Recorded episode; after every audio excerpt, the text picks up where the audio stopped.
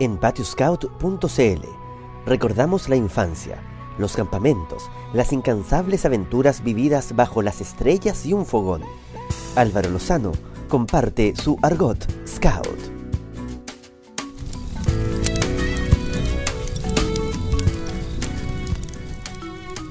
Este relato se llama Kim. Desde hace poco más de una semana, este es el nombre que más se viene repitiendo en mi casa. Kim, Kim. Es un cachorro fox terrier chileno de dos meses que como mascota ha venido a compartir la vida familiar, principalmente para gran alegría de mis hijas. Decidimos llamarlo así por dos razones. Primero, por ser Kim, voz del Mapudungún, que significa entender. Y segundo, porque queríamos también un nombre que conectara con el mundo Guía Scout. ¿Recuerdan los juegos de Kim? Claro, esas pruebas donde la destreza de percepción de los sentidos eran la clave del éxito. Por ejemplo, hay que observar durante un par de minutos una cantidad de objetos y memorizar su número, posición y descubrir cuál puede faltar en una segunda mirada.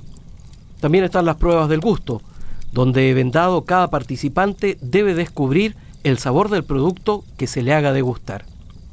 Bueno, este juego tiene un origen literario.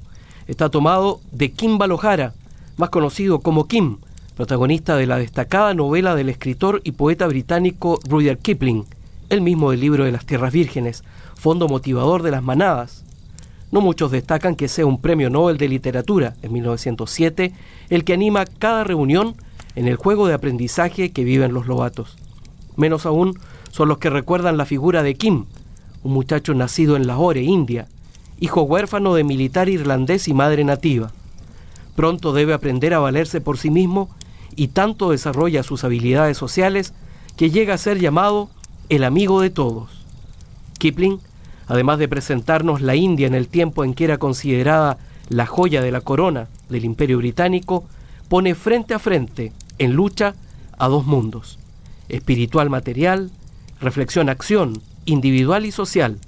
Kim se hace acompañante, amigo y discípulo también de un lama tibetano que busca su iluminación.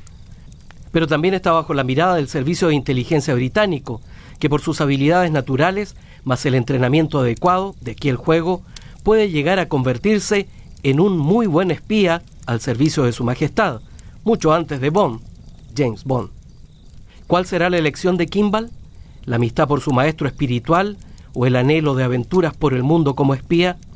Afortunadamente en el movimiento Guía Scout no hay contraposición, acción y reflexión, lo social y lo individual, lo espiritual y lo material, amistad y aventura van o deben ir de la mano. Historias de Fogata, de Argot Scout, con Álvaro Lozano. En patioscout.cl vive el movimiento.